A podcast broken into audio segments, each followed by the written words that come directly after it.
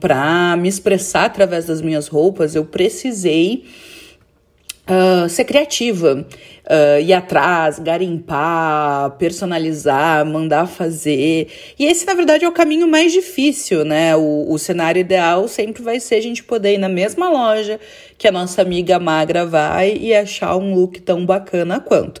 Mas infelizmente essa não é a realidade.